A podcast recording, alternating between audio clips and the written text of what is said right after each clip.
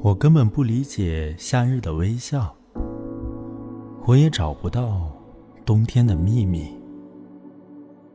但我几乎可以准确无误的观察到每年的三个秋天。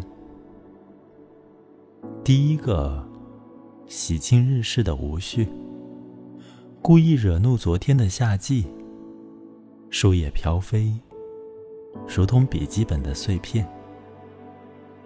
烟雾的气息恰似芬芳的安息香，一切都显得湿润、明亮、色彩缤纷。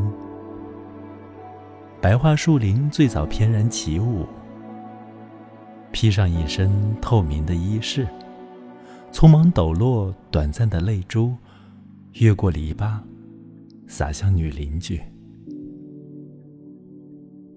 但经常如此，故事才开始。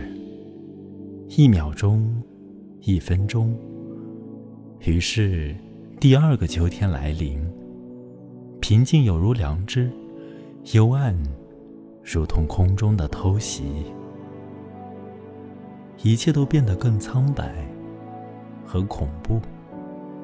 夏日的惬意被全然扒尽。金色小号，远方的齐鸣，在馥郁的雾霭中漂浮。崇高的天穹，被淹没在芬芳的季香、冰凉的波涛。但风骤然刮起，一切都敞开，一切变得很清晰。悲剧谢幕，可这已并非第三个秋天。而是死亡。